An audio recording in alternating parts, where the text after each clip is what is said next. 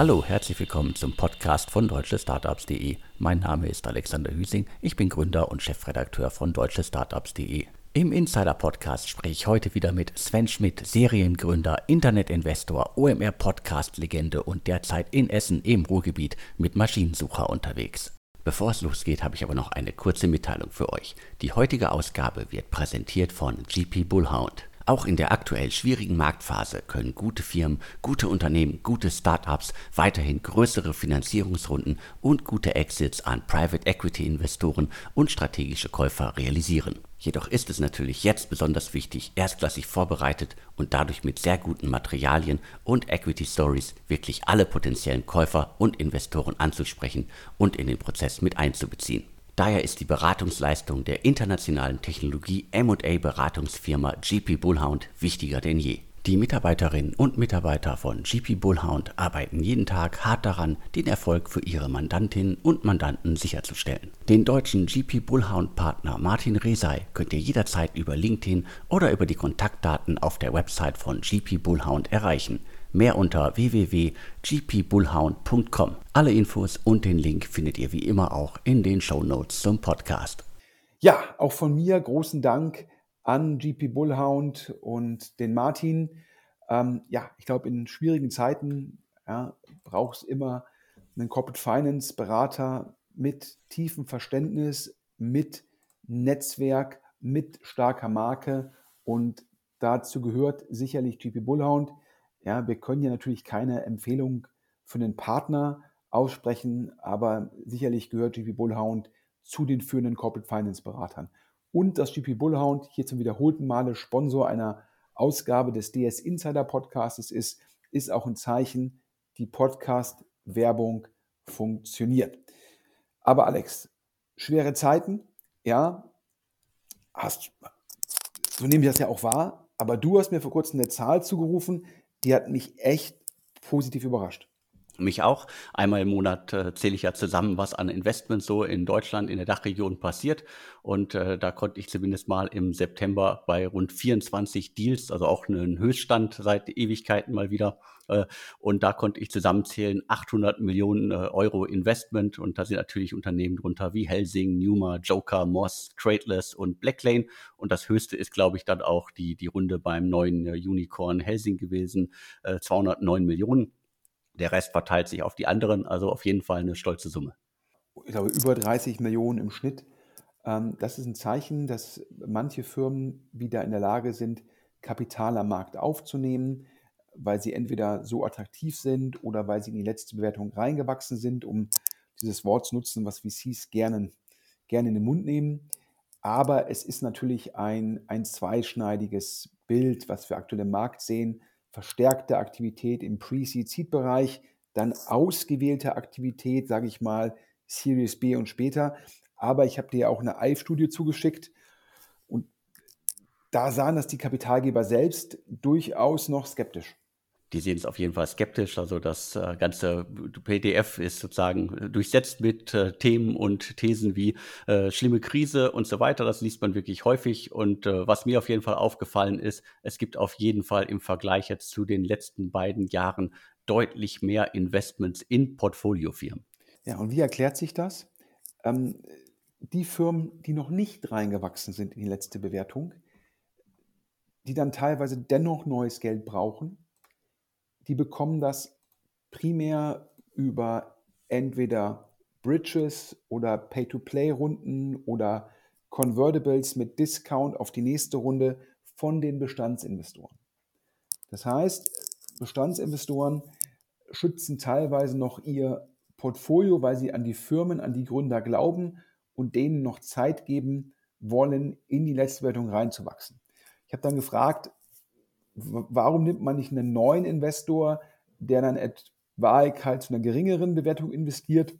Und das war schwierig, ist schwierig und bleibt schwierig, weil meistens dann sozusagen eine neue, geringere Bewertung als die letzte Runde führt im Cap-Table zu Herausforderungen.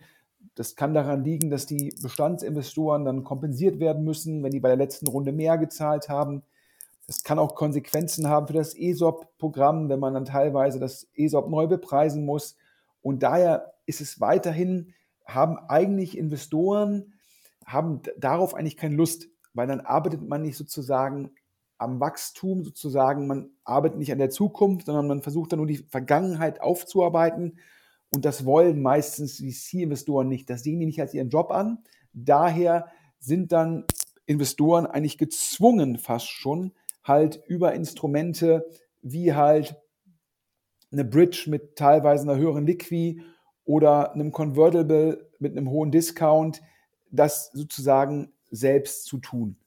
Und das Zweite, was meines Erachtens die Stimmung ja, im Markt noch ein bisschen negativ tangiert, ist halt, dass Alex ja gerade manche Unicorns, ob das halt irgendwie die Quick-Commerce-Firmen sind, ob das die, die Scooter-Firmen sind, ob das die Amazon Roll-Ups sind oder ob das auch sowas ist wie Infarm, die haben weiter Schwierigkeiten im Markt. Infarm definitiv. Da gab es in den letzten Wochen ja auch äh, mehrere, weitere, mehrere schlechte Nachrichten, äh, unter anderem, und da muss ich ein bisschen vorsichtig sein, äh, weil die Struktur, die sie sich da gegeben haben, ist relativ kompliziert. Aber wenn, wenn man es genau nimmt, äh, das hat auch das Handelsblatt berichtet, dann ist im Grunde die niederländische Mutter äh, insolvent und äh, damit steht vermutlich dann auch für, den, für das Gesamtunternehmen einiges auf der Kippe.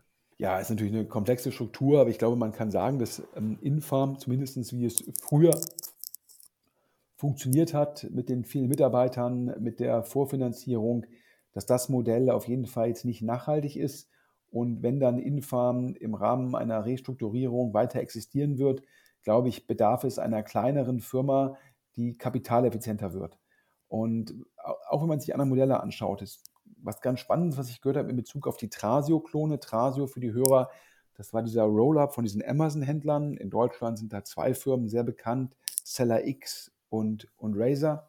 Ich glaube, die einen irgendwie angeschoben von 468, die anderen angeschoben von Sherry. Da habe ich gehört, das ist eigentlich ganz spannend, ähm, dass die ganzen Runden, über die wir da mal berichtet haben, Alex, das war ja nicht nur EK. Nee, nee, auf gar keinen Fall. Das war ja von Anfang an äh, immer sozusagen auch relativ offen kommuniziert. Äh, da sind Unternehmen unterwegs, äh, die direkt sozusagen Eigen- und Fremdkapital äh, einsammeln und das auch brauchen, um damit langfristig einfach Erfolg zu haben, um die ganzen Übernahmen und so weiter zu stemmen. Die These war immer, ich kaufe eine Firma, nutze dafür auch Fremdkapital.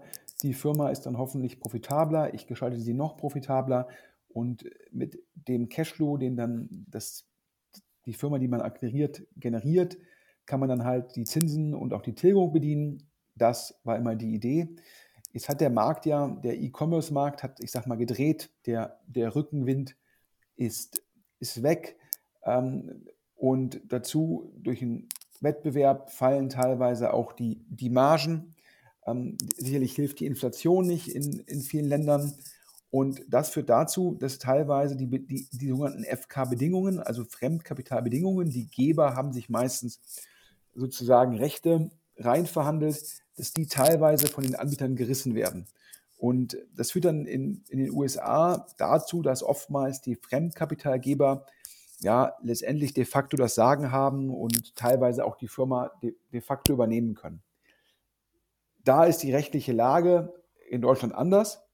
Und wie hat mir jemand gesagt, der in einen deutschen Trasio-Klon investiert ist, das sei ganz vorteilhaft, dass das jetzt die FK-Geber auch realisiert hätten und jetzt könne man zusammen mit denen darüber sprechen, ja, wie man dann die Zukunft ausgestaltet.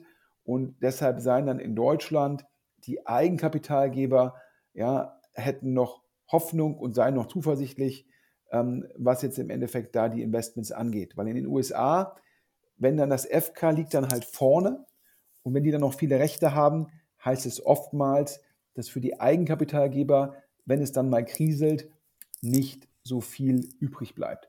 Und hier besteht noch Hoffnung. Ich glaube, die Kernfrage ist halt, werden wir wieder verstärktes Wachstum auf dem Amazon Marketplace sehen? Und wenn dieses Wachstum halt da ist, wird das dann auch zu erhöhten Gewinnen und Co. führen. Ein anderer Investor in dem Segment hat mir gesagt, er glaube daran, dass die Konsolidierung müsse noch weiter fortschreiten. Ja, um dann halt richtige Skaleneffekte zu haben. Ich habe ja hier oftmals im Podcast gesagt, dass ich eigentlich glaube, es eigentlich eher ein PE-Modell ist als ein Venture Capital Modell. Ähm, das zeigt sich ja auch schon an dem Einsatz des Fremdkapitals, was ja eigentlich klar, es gibt Venture Debt, aber so ein Einsatz von Fremdkapital in der Höhe, in der Frühe, ist ja eigentlich für VC-finanzierte Firmen eher selten. Ja, und ich glaube, zum Schluss ist man jetzt sehr, sehr stark von der makroökonomischen Entwicklung abhängig, um zu gucken, ob da wieder entsprechendes Wachstum draufkommt.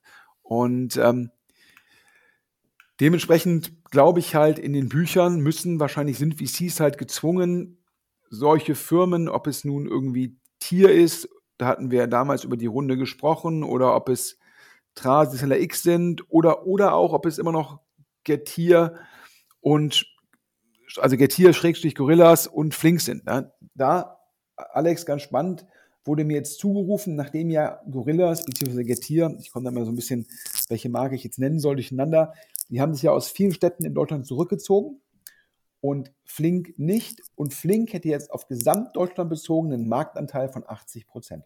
Das kann ich mir gut vorstellen, schon alleine irgendwie von der optischen Wahrnehmung. Äh, es ist verdammt ruhig geworden um Gorillas äh, Getir.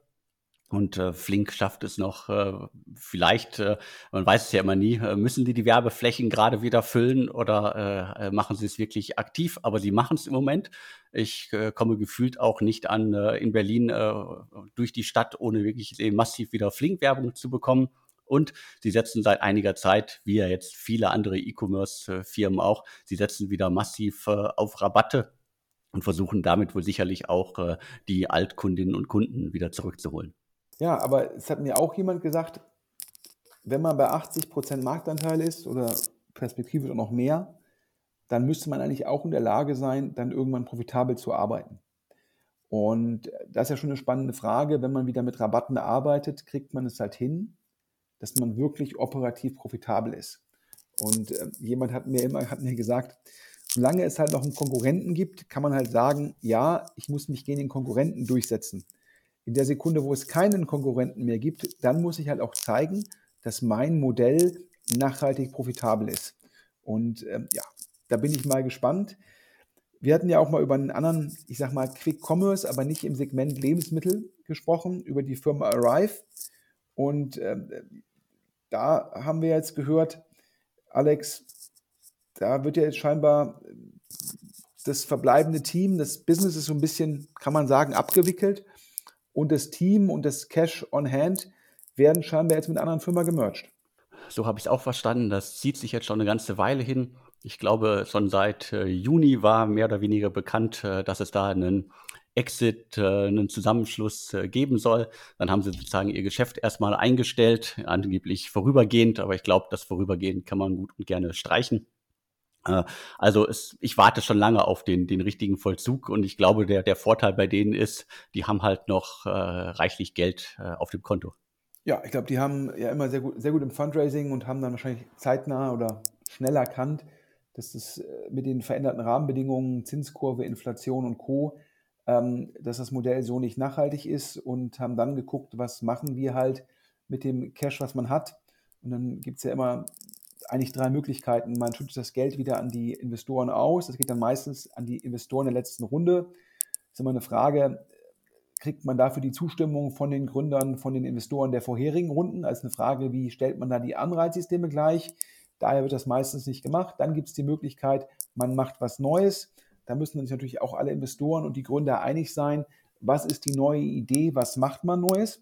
Ja, und Möglichkeit Nummer drei ist halt, man nimmt das Geld und das Team und mergt das in eine andere Firma rein und dann bekommen halt alle Investoren und die Gründer Anteile an der neuen Firma.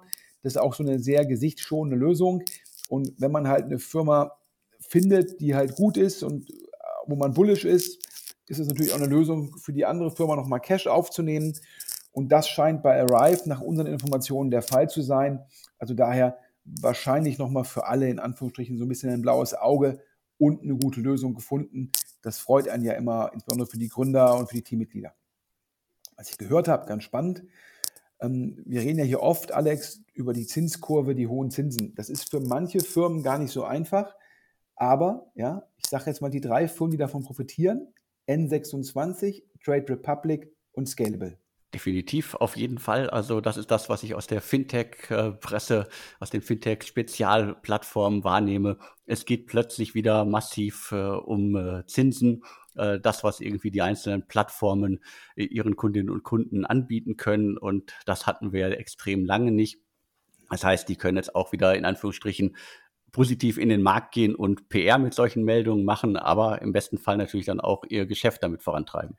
Mir hat jemand gesagt, N26, die würden ähm, im Endeffekt keine Zinsen auf diese, sage ich mal, Gehaltskonten zahlen und hätten ungefähr nach Schätzung des, der Quelle ungefähr so 8 Milliarden ähm, Einlagen von den Kunden und die kann man halt irgendwie für 4 Prozent, glaube ich, bei, sage ich jetzt mal platt gesagt, bei EZB und Co. parken. Das heißt, alleine auf 8 Milliarden, wenn ich da 4 Prozent bekomme, sind das gute 300 Millionen Zinseinnahmen, für die ich nicht zahlen muss. Also sprich, ich habe dafür keine Zinskosten. Und das sollte durch die Umsätze von N26 relevant steigern. Und nach meiner Schätzung machen die dann dieses Jahr wahrscheinlich über 500 Millionen Umsatz. Und da sie ja nicht zahlen für die Einlagen, ist das natürlich für die Profitabilität von N26 hervorragend. Und das kompensiert natürlich zwei Themen.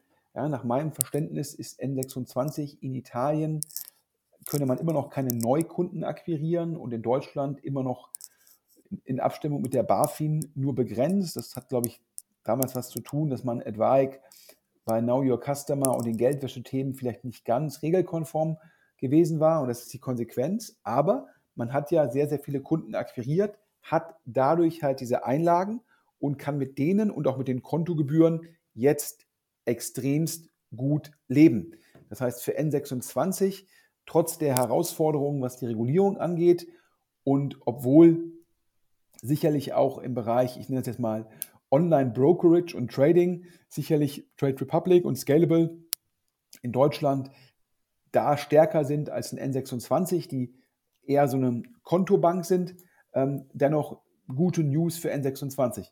Und ich habe jetzt gehört bei Trade Republic, die hätten jetzt irgendwie drei Millionen Kunden, hätten über 20 Milliarden sozusagen Einlagen neben dem sozusagen, ähm, also inklusive der Aktien, also Assets under Management ist da vielleicht das bessere Wort. Und ja, auch die haben natürlich, das wird nicht alles in Aktien gehalten und auch in Cash. Und davon profitiere auch ein Trade Republic und das gleiche gilt für ein Scalable.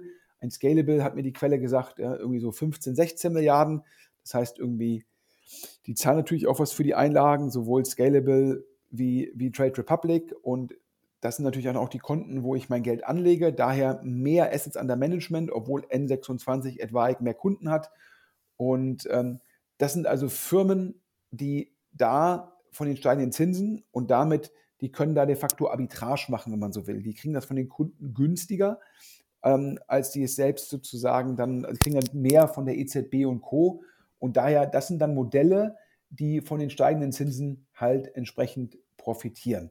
Das heißt, wir haben jetzt ja gesagt, hier im Konsumersegment Inflation, steigende Zinsen ist natürlich Gegenwind, was man natürlich gerade bei Modellen wie Quick Commerce ähm, dann halt auch merkt. Aber hier in diesen Fintech-Modellen kann es auch Rückenwind sein.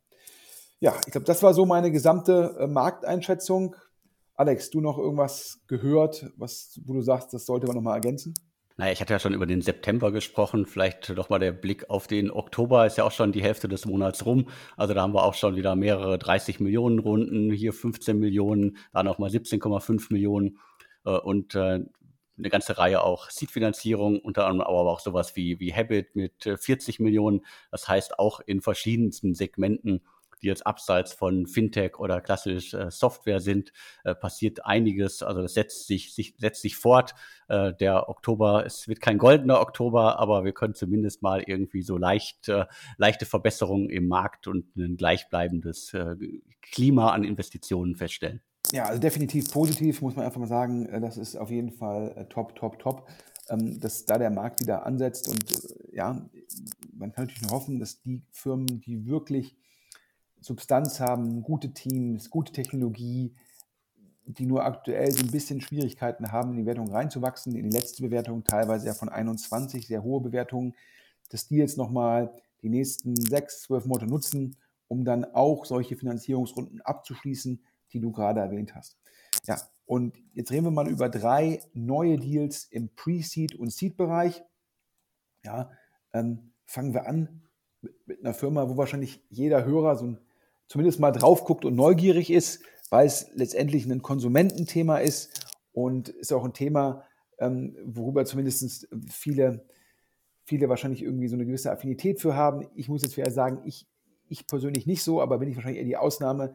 Ich, wir reden jetzt ausnahmsweise mal nicht über Uhren, was ja auch lange so ein Thema war, ähm, wo viele VCs eine hohe Affinität für hatten, ähm, sondern wir reden über Young und Oldtimer, Alex. Ja, ich bin da auch nicht so. Ich bin weder der große Uhrenanhänger noch der Autoanhänger, aber ich kann die äh, quasi die Faszination verstehen. Äh, Hamburger Startup äh, Kickdown ähm, vor einiger Zeit gegründet. Und die setzen sozusagen auf das in Anführungsstrichen eBay-Modell, das klassische eBay-Modell, äh, Auktionen von Young- und Oldtimern. Das ist ja ein, ein Markt, glaube ich. Da gibt es gerade auch in der Startup-Szene da draußen ganz, ganz viele Leute, die sich dafür interessieren. Ja, spannend. Das ist zum Schluss sehen wir, die Märkte wachsen. Also die Online-Märkte, die wachsen dort. Also es gibt einfach mehr Leute, die bereit sind, online ein Auto zu kaufen.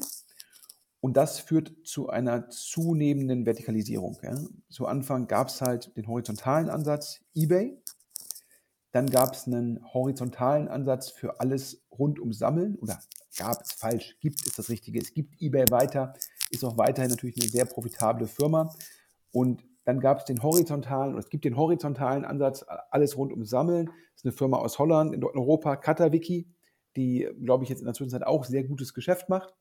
Und jetzt sehen wir mit so einem Kickdown, so heißt die Firma, ähm, sehen wir jetzt eine Vertikalisierung des Sammelns mit einem Fokus auf erstmal Themen, die eine relativ relevante Ticketgröße haben und wo auch eine gewisse Preisunsicherheit besteht bei Young- und Oldtimern ähm, und dementsprechend Auktionen ähm, ein spannendes Modell sind. Und nach meinem Verständnis, bei Kickdown muss man eine Einstellgebühr zahlen und dann zahlt jede Seite nochmal 3% Gebühren. Das heißt, die Plattform bekommt 6% vom Verkaufsvolumen ab. Und ich glaube, die Vertikalisierung lässt sich dadurch erklären, dass man halt nochmal einen Mehrwert generiert gegenüber horizontalen Seiten, indem man halt sagt, ich kuratiere sehr stark die Inhalte, ich mache Fotos, von den Wagen. Ich mache sozusagen einen aktuellen oberflächlichen Check. Nach unserem Verständnis soll die neue Runde auch genutzt werden, um dann etwaig die Wagen vorher wirklich prüfen zu lassen, was ja gerade bei Oldtimern nochmal ein relevanter Werthebel ist. Wenn ich einen Wagen ersteigere, dass ich vorher weiß, in welchem Zustand ist das Auto wirklich.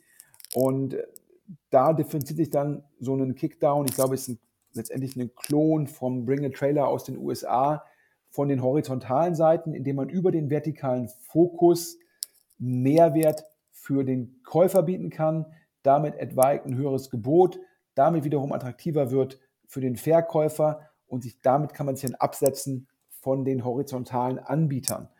Und nach meinem Verständnis kommt hier eine Pre-Seed-Runde von ungefähr einer Million Euro. Ich habe gehört, dass da auch jemand dabei ist, wie zum Beispiel Affinum, ist ein Midcap, Smallcap PE aus München, sehr, nach Hörensagen sehr, sehr clevere Kollegen und dass ein Partner von Affinum jetzt auch Teil der Runde wäre. Also da auch, ja, sage ich mal, Angel, die jetzt sagen, vielleicht muss es gar kein Milliarden-Exit werden, sondern ist ein Modell, was sehr cashflow-nah gebaut ist. Klar, wenn man jetzt einen Wagen für 50.000 Euro versteigert, es gibt 6% Marge für die Plattform, sind das 3.000 Euro. Ja, das zeigt halt auch, dass dann pro Stück die Einnahmen sehr hoch sind. Das heißt, man kann halt auch in die Kuratierung entsprechend investieren. Also daher ein spannendes Modell und finde halt spannend, dass wir halt sehen, dass dann auch solche Modelle halt sich weiter im Markt entwickeln mit dem Rückenwind der Bereitschaft, solche teuren Güter, in dem Fall Autos, rein online zu kaufen. Alex, jetzt kommen wir, ich glaube, zweimal nach Köln, oder? Genau, wir gehen jetzt zweimal nach Köln. Das ist ja auch immer, also Kickdown Hamburg, glaube ich, jetzt zweimal Köln. Ja, ich sag mal, ist ja auch ganz nett, mal drei Pre-Seed Deals zu haben, die jetzt nicht nur in München und Berlin stattfinden.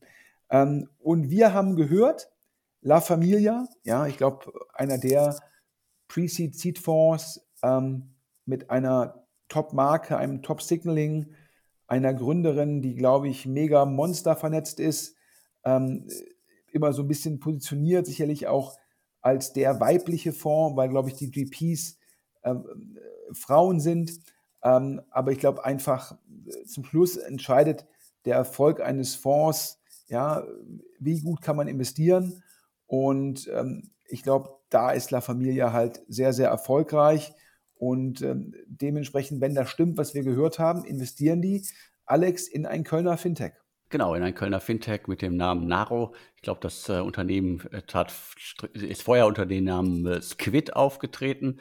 Äh, man kann es, glaube ich, runterbrechen. Äh, die wollen Investmentplattformen helfen, quasi, dass besser mehr investiert wird, dass äh, nachhaltiger investiert wird, dass mehr hängen bleibt dass die Nutzerinnen und Nutzer animiert werden, mehr zu investieren. Also ich würde es unter B2B-API verbuchen, die quasi anderen Plattformen, Investmentplattformen helfen möchte, dass das Geschäft noch besser funktioniert.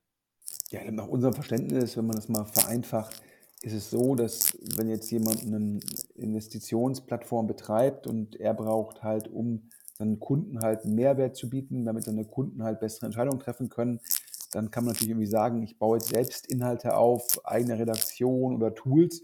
Oder aber man steuert das halt an über die API von dem Anbieter. Das ist unser Verständnis, muss jetzt fair sein. Wir haben gehört, dass La Familia da zwei Millionen Euro investieren würde. So heißt es in Venture-Kreisen. Daher ist sozusagen, wir wissen noch nichts von einem Notartermin, äh, also noch mit Vorsicht zu genießen und auch die Informationen zu dem Businessmodell. Ähm, ich habe mich sofort gefragt, ähm, wie viele Kunden gibt es dafür? Also sprich, wie viele Kunden kann man damit bedienen? Ähm, und kann man auch nachweisen, dass das dann irgendwie zu mehr Umsatz für die Plattformen führt? Das sind spannende Fragen. Also wenn da ein Hörer da draußen ist, der sich ja noch besser auskennt, der die Firma kennt, der mehr Insights hat in die Runde, vermeintlicher mit La Familia, kann sich gerne bei uns melden. Wir freuen uns immer über Hinweise. Der Alex ist zu erreichen unter podcast at deutschestartups.de. Also daher, ähm, oder halt der anonyme Briefkasten, oder Alex? Genau, wer seinen Namen nicht preisgeben möchte, einfach den anonymen Briefkasten nutzen. Der ist auch in den Infos zum Podcast und auf der Website verlinkt. Ja, also daher ähm, zum zweiten Kölner Thema. Ich habe zuerst gedacht, das ähnelt ja so ein bisschen Schüttflix. Ja, das ist, äh, gibt es eine ganze Reihe an Unternehmen mittlerweile da draußen. Äh, in Österreich gibt es auch noch eins, das gerade groß finanziert worden ist, die sich so ein bisschen, ich würde mal so in dem äh, klassisch Altmetallhandel, äh, Schrott äh, und so weiter äh, kümmert. Also Recycling, ganz großes Thema. Ich glaube, da sind äh, die, die Offline-Welt war in Deutschland da schon immer gut äh, drauf. Es fehlen dann aber in der heutigen Zeit einfach die Tools und Dienste, die das Ganze halt digital möglich machen. Wir reden hier über das Kölner Startup äh, Matti Cycle, Met Cycle, Matti Cycle. Das äh, äh, geht mir nicht so ganz leicht über die Zunge. Mit, das, ist, äh, das ist ja irgendwie MET für Metall und dann nicht Cycle, sondern das C fehlt dann halt. Und äh, die Logik ist mir ganz klar, das ist das irgendwie aus Metal, also die ersten drei Buchstaben von Metall und dann die letzten Buchstaben von Cycle, also Kreislaufwirtschaft. Aber optisch geht das auch, aber die Aussprache ist nicht einfach, oder? definitiv. Man stolpert mehrmals drüber auf, wenn man schon 30 Mal gelesen hat. Die hatten erst äh, kürzlich gefühlt äh, eine, eine, Runde gemacht mit äh, Market One Capital und dem Dutch Founders Fund und diversen Business Angels. Und die haben schon mal 1,5 Millionen Euro eingesammelt. Das heißt, äh, es müsste jetzt was Größeres kommen. Ja, also nach meinem Verständnis ja, gab es da diesen, sage ich mal, polnischen Frühphasenfonds und den Angel-Fonds aus Holland, die da die Runde angeführt haben. Ähm, und jetzt haben die mit mehreren Kapitalgebern gesprochen und eine Quelle hat mir gesagt, ja, das sei jetzt durch. Wir müssen ehrlich sein, wir wissen nicht, wer es ist, aber wir gratulieren mal nach Köln. Ähm, ist wahrscheinlich auch ein Thema Marktplatz, ähm, Nachhaltigkeit, ähm, Schüttflix als, ja, sage ich mal, erfolgreiches Beispiel in dem Segment. Ähm, also wahrscheinlich ticks all the boxes und dann für eine Seed-Runde sicherlich eine, eine sehr spannende Firma. Also daher. Die heutige Ausgabe wird präsentiert von GP Bullhound, Auch in der aktuell schwierigen Marktphase können gute Firmen, gute Unternehmen, gute Startups weiterhin größere Finanzierungsrunden und gute Exits an Private Equity Investoren und strategische Käufer realisieren. Jedoch ist es natürlich jetzt besonders wichtig, erstklassig vorbereitet und dadurch mit sehr guten Materialien und Equity Stories wirklich alle potenziellen Käufer und Investoren anzusprechen und in den Prozess mit einzubeziehen. Daher ist die Beratungsleistung der internationalen Technologie M&A Beratungsfirma GP Bullhound wichtiger denn je. Die Mitarbeiterinnen und Mitarbeiter von GP Bullhound arbeiten jeden Tag hart daran, den Erfolg für ihre Mandantinnen und Mandanten sicherzustellen. Den deutschen GP Bullhound Partner Martin Resay könnt ihr jederzeit über LinkedIn oder über die Kontaktdaten auf der Website von GP Bullhound erreichen.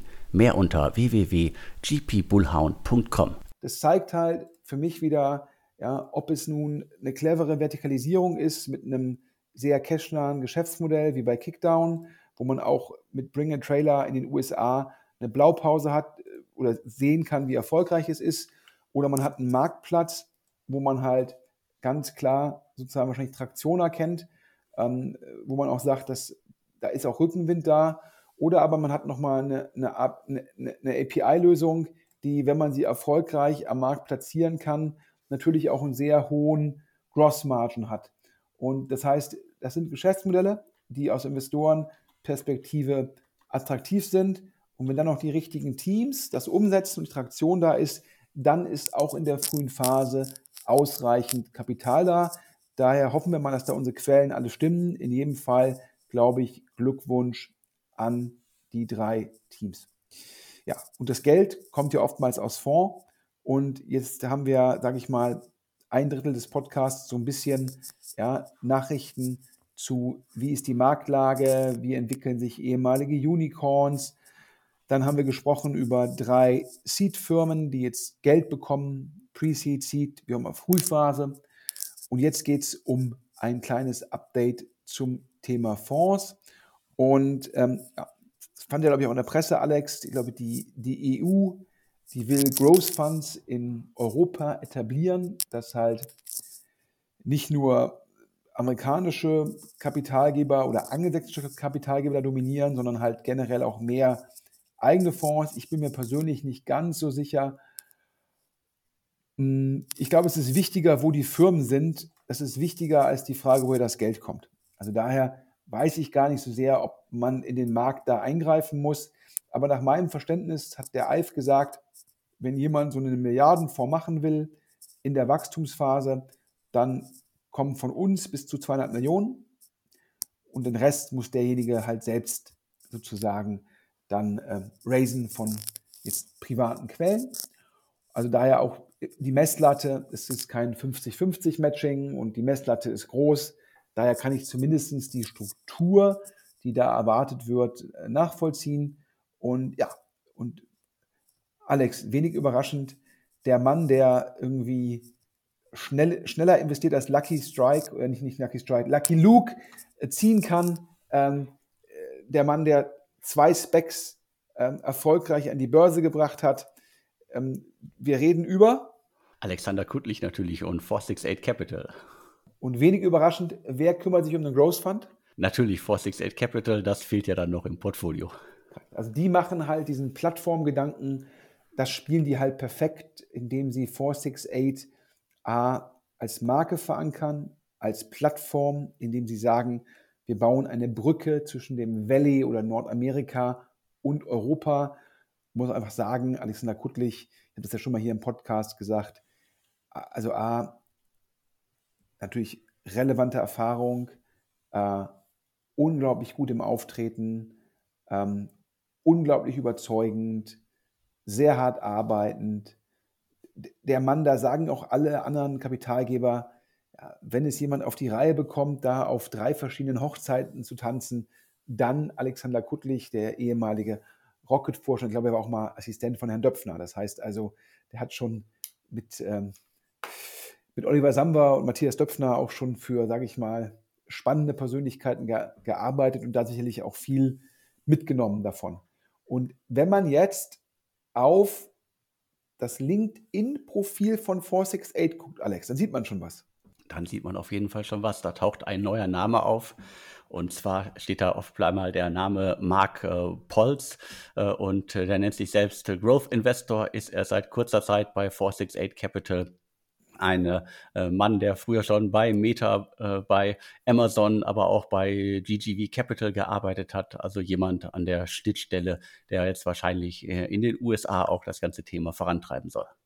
Ja, ich glaube, kann man ganz klar sehen, das ist jetzt kein Frühphaseninvestor. Ich glaube, war noch bei einer Investmentbank. Das heißt, der bringt die Perspektive der, der großen GAFA-Anbieter mit über CorpDev-Erfahrung. Der war bei einer Investmentbank und der war bei einem Growth VC. Das heißt, der bringt das halt mit und nach meinem Verständnis ja, will auch weiterhin 468 Capital die Brücke sozusagen bauen zwischen Nordamerika und Europa. Das heißt, ja, man will Growth Deals hier machen, man sagt aber auch, man muss Verbindungen, Beziehungen aufbauen mit amerikanischen, angelsächsischen Investoren. Und dafür scheint der Mann wie gemacht. Und man hört halt, dass obwohl das Fundraising aktuell, das ist auch ganz wichtig hier für alle Gründer zum Verstehen, das Fundraising für neue Fonds aktuell, das ist nicht mehr vergleichbar mit 2021. Es ist ein richtig dickes Brett geworden. Ja, die bestehenden LPs sagen halt, ja, ein bisschen weniger allokieren, nur noch in die Fonds allokieren, die funktionieren und dann zu sagen, ich will irgendwie einen Growth-Fonds machen mit einer Milliarde, und ich will 800 Millionen neben dem EIF aufnehmen. Dafür muss ich ja Geldgeber finden, die dann wahrscheinlich eher mehr allokieren oder sehr viel auf mich allokieren.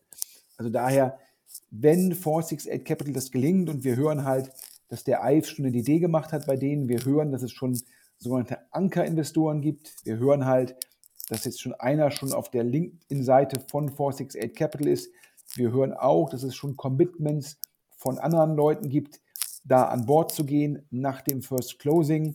Wir hören schon, dass 468 Capital schon mit den ersten Firmen spricht. Also, wenn es einem gelingt, muss man sagen, dann wahrscheinlich Alexander Kuttlich, ähm, der einfach, äh, ja, ich frage mich, ähm, wie der das macht, aber ja, wahrscheinlich irgendwie ähm, schläft er nicht. Und ähm, das ist die einzige Erklärung für mich. Kommen wir zum nächsten Thema. Ja, 468 gibt es ja jetzt schon ein bisschen länger. Ich glaube 2020 die erste Generation. Ähm, dann relativ schnell eine zweite Generation geraced ähm, und jetzt halt dann die Specs gemacht. Und jetzt reden wir über einen First-Time-Fund, also jemand, der jetzt sagt, ich mache jetzt einen Fonds auf. Da muss man sagen, Respekt, weil es, glaube ich, für erst Gründerinnen, Gründer von VCs aktuell sehr, sehr schwierig ist. Aber wir reden, Alex, über eine sehr erfahrene, ich sag mal, ähm, sehr, sehr gute Frau, die auch schon bei Finlieb relevante Erfahrung und schon erfolgreich investiert hat. Ja, klar, also Caroline Gabor ist auf jeden Fall äh, ehemalige Finlieb-Managerin und äh, damit eine, eine der Frauen, die in der, in der, in der Startup und in der Fintech-Szene schon seit längerer Zeit extrem aktiv ist und auch erfolgreich unterwegs ist. Die hat jetzt äh, Caesar Ventures äh, an den Start gebracht.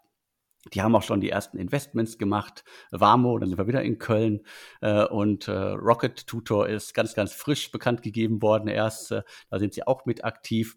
Und die wollen in der Regel so zwischen 200 und 800.000 Euro in Startups investieren. Und äh, die Bereiche sind klar irgendwie KI, Fintech, Greentech und Digital Health, also das, was sozusagen auch viele andere auf dem Schirm haben und unter anderem natürlich auch Trendthemen sind. Und ich glaube, das First Closing waren 30 Millionen. Äh, äh, ich hatte sozusagen, glaube ich, damals geschrieben, dass Zielmarke ist dann 80 Millionen, was ja jetzt auch schon mal irgendwie eine Ansage ist.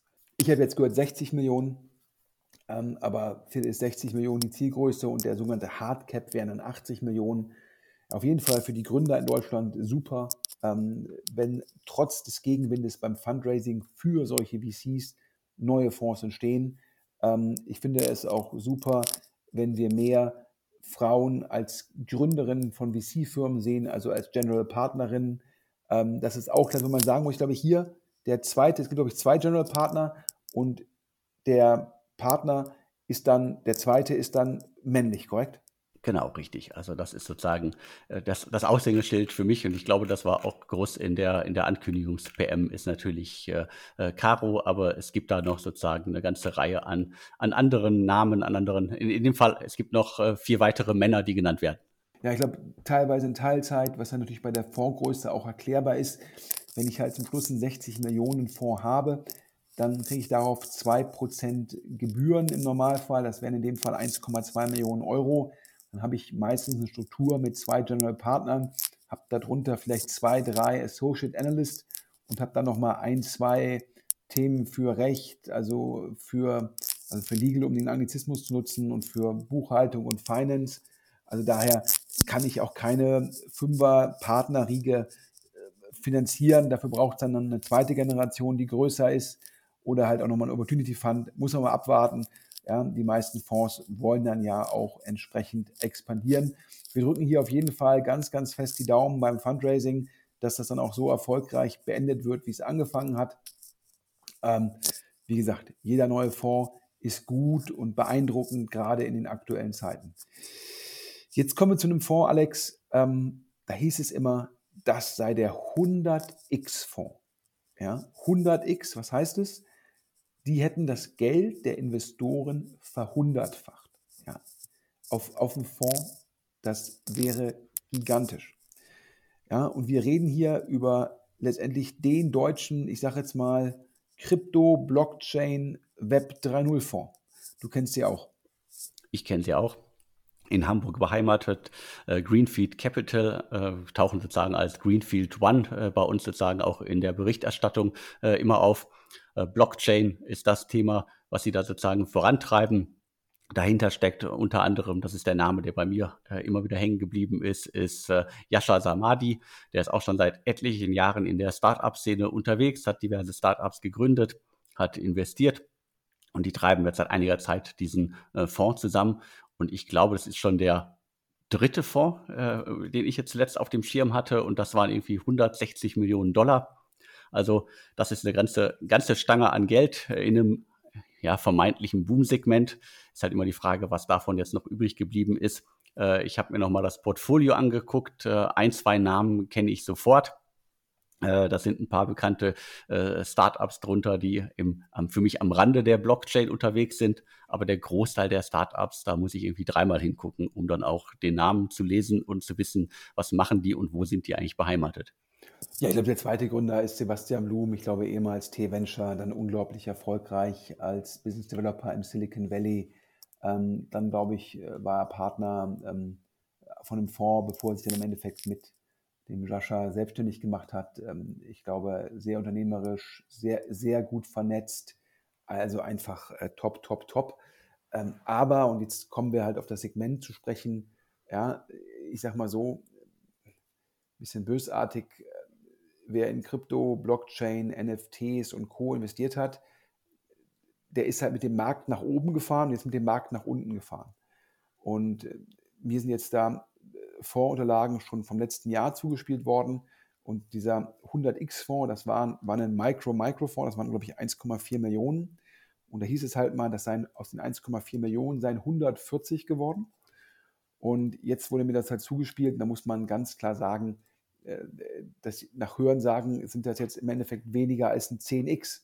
Immer noch beeindruckende Zahlen, zeigt dir aber auch, dass der Fonds über 90 Prozent scheinbar versus dem Hoch nachgelassen hat. Das zeigt dir halt, du bist da halt, bist erst sozusagen, erst kam die Flut in dem Segment und dann kam halt ein bisschen Ebbe.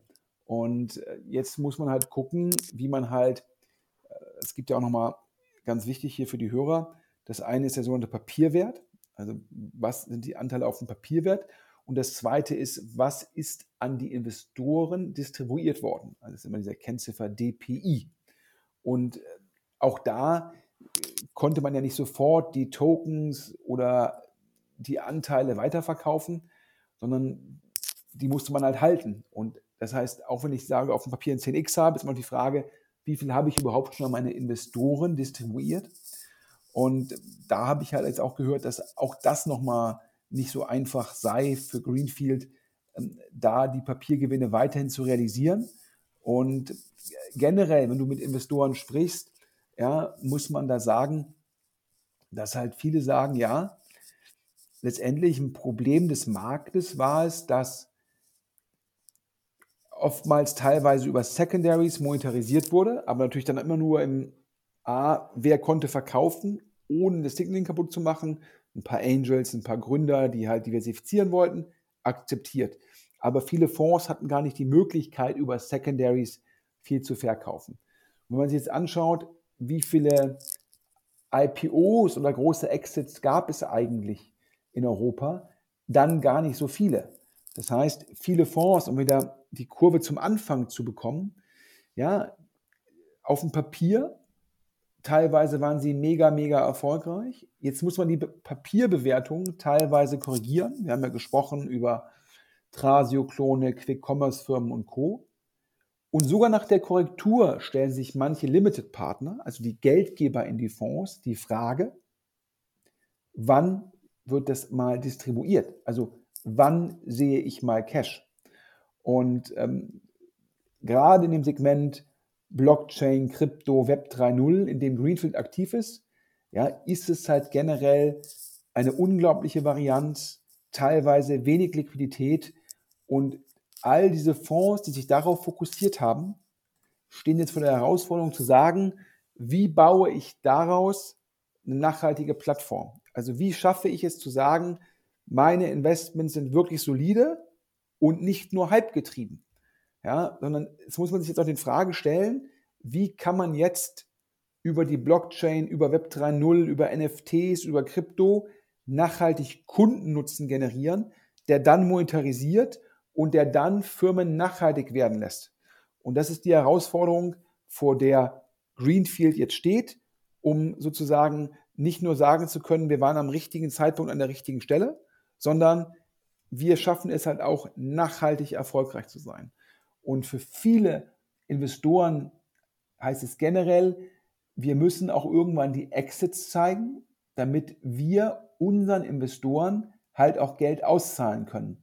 Weil zum Schluss ist das dann schon für viele LPs der entscheidende Faktor. Ich gucke auf die Uhr, Alex. Ja, wir äh, sind immer noch im Inlandsflug. Ich glaube, eine Dreiviertelstunde jetzt ungefähr noch zum Abschluss noch zwei kleine Fonds-News. Ja, ging ja durch die Presse. Ähm, der, der Rainmaker, das Trüffelschwein von Global Founders Capital, dem VC von Rocket Internet, der ist ja gewechselt zu Cusp Capital. Ja, also sprich, Matthias Müller ist jetzt einer der General Partner bei Cusp Capital. Sicherlich ähm, ja, für Cusp Capital ein, ein super Recruiting-Erfolg, so jemanden jetzt als General Partner zu haben. Also daher Glückwunsch an die Beteiligten. Aber wir haben gehört, es verlassen auch wohl weitere Partner, Global Founders Capital. Wir haben gehört, ähm, angeblich ist das Münchner Büro geschlossen worden und man arbeitet jetzt entweder aus dem Berliner Büro oder remote. Das zeigt dir halt für mich, Alex, dass Oliver Samba Rocket letztendlich weiterhin, das Wort abwickeln ist falsch, aber nicht mehr so aktiv betreibt, oder? Genau so sieht es aus. Also das ist äh, auf jeden Fall schon mal eine, eine tragische Entwicklung, weil es ist immerhin der, der größte Fonds in Deutschland, der, der unterwegs war. Aber sozusagen äh, die, die Abgänge zeigen es, das Ganze wird äh, runtergefahren. Äh, ich gehe davon aus, dass da, es kann ja nicht irgendwie geschlossen werden, weil die haben ja noch äh, hunderte hunderte und hunderte aktive Beteiligungen. Das muss ja auch alles verwaltet werden. Aber wahrscheinlich äh, geht es jetzt eher darum, den Rest äh, die nächsten Jahre zu verwalten und äh, vielleicht, wir hatten es ja auch schon darüber berichtet, den einen oder anderen Abnehmer für mehrere Beteiligungen zu finden. Aber das, das große Thema ist, glaube ich, erstmal durch. Ja, und du hast noch mir noch zugerufen gehabt, da musste ich zuerst, musste ich zugeben, da weiß ich gar nicht, ähm, worum es ging. Ähm, ähm, die Thematik, ähm, ähm von wegen, ähm, von wegen äh, eine Zusammenlegung von Corporate VCs, PropTech und da hast du die Details, vielleicht noch zum Abschluss kleine News. Zum Abschluss eine Mini-News. Das Unternehmen der VC ist bisher auch nur bei einer Finanzierungsrunde aufgetaucht. Äh, das hatten wir gerade schon mal erwähnt. Caesars, Caesar Ventures hatte in, in Vamo investiert. Da tauchte auch der Name Realize Ventures auf. Und wenn man sich die Website anguckt und äh, die Namen der Beteiligten äh, liest, dann deutet das darauf hin, dass wir da von einem Zusammenschluss von Bitstone Capital, äh, RealPace äh, äh und quasi allem drumherum, was irgendwie die GC-Gruppe in den letzten Jahren finanziert hat und aufgebaut hat. Äh, es handelt sich einfach um einen PropTech und Contech äh, VC, der scheinbar unter neuem Namen weitermacht, mit äh, tatkräftiger Unterstützung von sehr, sehr reichen Unternehmerfamilien, unter anderem aus Bremen. Und äh, da deutet alles darauf hin, dass sie sich halt äh, auch äh, der Marktlage vielleicht ein wenig anpassen äh, und äh, es größere Einheiten machen durchaus Sinn. Äh, und wenn man irgendwie mit zwei, drei Namen teilweise im Markt unterwegs ist und ohnehin im Hintergrund verbandelt ist, dann kann ich das nachvollziehen, dass man da sozusagen unter dem neuen Stempel Realize Ventures einfach weitermacht und wahrscheinlich so investiert und aufbaut, wie man es vorher unter mehreren Marken gemacht hat. Ja, ich glaube, ähm, macht auf jeden Fall sinnvoll. Also A, da gibt es irgendwie Gegenwind im Markt, auch gerade in der Bauwirtschaft in Deutschland. Dann die Kräfte zu bündeln ähm, und das nachhaltig aufzustellen, ist in jedem Fall die richtige Entscheidung und ähm, gut nachvollziehbar. Ja, ich glaube, Zeit für die Zusammenfassung, Alex. Wir haben angefangen und haben gesprochen, wie entwickelt sich der Markt. Da gibt es positive Nachrichten, weiterhin hohe Aktivität im Pre-Seed- und Seed-Bereich. Ähm, Firmen, die in die Bewertung reingewachsen sind, machen jetzt wieder Runden, siehe die Zahlen aus dem September, 800 Millionen, 24 Deals, bei Deals über 10 Millionen, die du gezählt hast, ein super Indikator. Das geht im Oktober auch so weiter, das ist top. Auf der anderen Seite, ähm, VCs sehen immer noch Schwierigkeiten. Warum? Zum einen müssen sie teilweise die Bewertungen von ehemaligen Unicorns anpassen, weil der Markt sich gedreht hat, weil die Modelle dann doch schwieriger sind und ähm, natürlich auch die Zinskurve sich geändert hat. Und dann müssen sie auch teilweise die Firmen, die sich nicht so gut entwickelt haben aufgrund des Gegenwindes im Markt, müssen sie dann sozusagen intern weiterfinanzieren, müssen also Geld aufs Bestandsportfolio allokieren, ob über Convertibles oder über Bridges oder teilweise auch Pay-to-Play-Runden, sei mal dahingestellt. Das heißt, wir sehen einen Markt, wo wir teilweise wieder Aktivität sehen, gute Gründer, gute Themen in der Frühphase, teilweise Firmen, die jetzt funktionieren, die ihre Kosten optimiert haben, die Traktion haben, die Wert generieren aber auch noch die Gegenseite, dass man halt das Portfolio runterschreiben muss, dass man das Portfolio schützen muss. Das heißt, das sind so zwei Sachen, die so ein bisschen gegenläufig sind, aber die man so durchaus erklären kann. Dann haben wir gesprochen über beispielsweise drei Frühphasen-Investments, diesmal in Hamburg und Köln.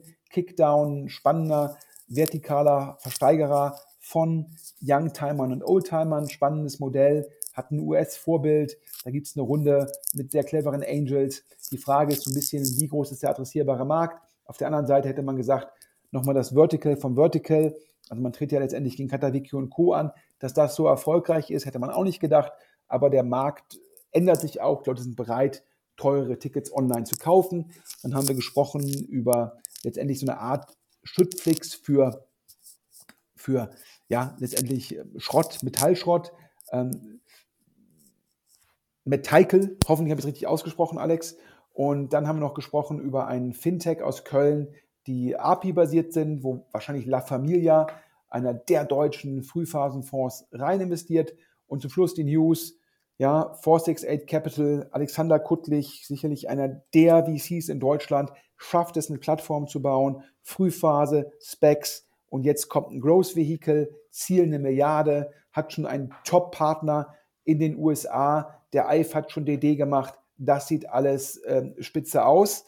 Ja, und dann haben wir gesprochen über Caesar, eine FinLeap-Managerin, die jetzt einen Fonds macht, glaube ich, First Closing 30. Also auch da super, dass da ein neuer Fonds entsteht. Haben dann anhand von Greenfield gesagt, wie variabel die Bewertungen im Bereich Krypto, Web 3.0, Blockchain und Co. sein können und dass man jetzt aufpassen muss als so ein Player, wie man sich nachhaltig aufstellt, Kurzes Update zu Rocket und dann hast du gerade gesagt, wieder ein Zusammenschluss von Corporate VCs sehr sinnvoll.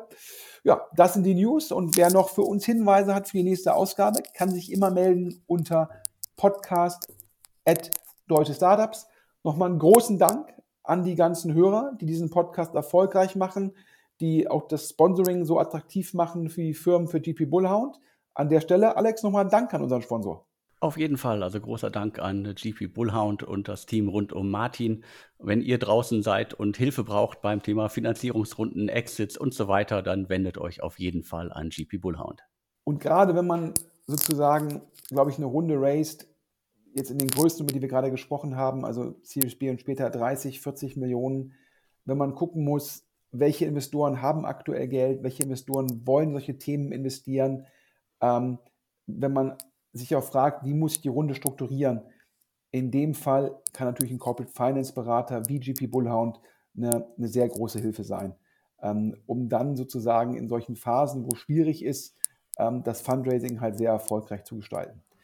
Ja, und wer jetzt werben will, ob nun hier in dem Podcast oder in anderen Formaten vom Alex oder wer auch sagt, jetzt ist der Zeitpunkt, top, top, top Leute zu rekrutieren, der kann sich an den Alex wenden unter podcast.deutschesarbeits.de und ich kann hier sagen, jetzt als Geschäftsführer von Maschinensucher bzw. der Machine Seeker Group, wir sehen aktuell, dass Top-Leute wieder im Markt verfügbar sind. Und ich sage ja immer, ja, es ist viel einfacher, eine Top-Firma mit Top-Mitarbeitern zu bauen. Ähm, und ich glaube, jetzt ist ein Zeitpunkt, diese Top-Leute, diese Top-Mitarbeiter zu rekrutieren. Und einer der Wege ist auch eine Stellenanzeige über deutsche Startups, um die zu erreichen. Also ich glaube, das ist jetzt neben der Podcast-Werbung, wo man ja fairerweise sagen muss, Podcast-Werbung ist am meisten schon ein größeres Ticket. Das jetzt nur für Recruiting zu nutzen, ist halt schwierig. Da ist dann meistens irgendwie die größeren Tickets, ob das ein Suchauftrag an Instafo ist oder ob es eine Beauftragung von GP Bullhorn ist. Da macht dann die Podcast-Werbung mehr Sinn. Da kann man mehr allokieren, weil man auch, wenn man dann erfolgreich ist, einen höheren Kundenwert hat. Aber wer jetzt einfach nur ein, zwei neue Mitarbeiter sucht, dafür ist deutschestartups.de meines Erachtens die beste Plattform im Bereich Frühphase Startups in Deutschland. Oder Alex? Ja, was soll ich da anderes sagen? Das sind wir und äh, die Erfolge zeigen es ja sozusagen. Es werden immer wieder Top-Leute über uns gefunden. Ja, ich glaube, dann bleibt mir nichts anderes übrig, noch einmal auf die Uhr zu gucken. Wir sind immer noch im Inlandsflug. Daher vielen Dank fürs Zuhören und ja, wir hören uns in einem Monat wieder. Alex, vielen Dank für den spannenden Podcast und ich überlasse dir das Schlusswort. Ja, auch nochmal vielen Dank an alle, die zugehört haben und natürlich vielen Dank an dich, Sven, für deine ganzen Ausführungen. Und jetzt bleibt mir nur noch zu sagen und tschüss. Bis dann.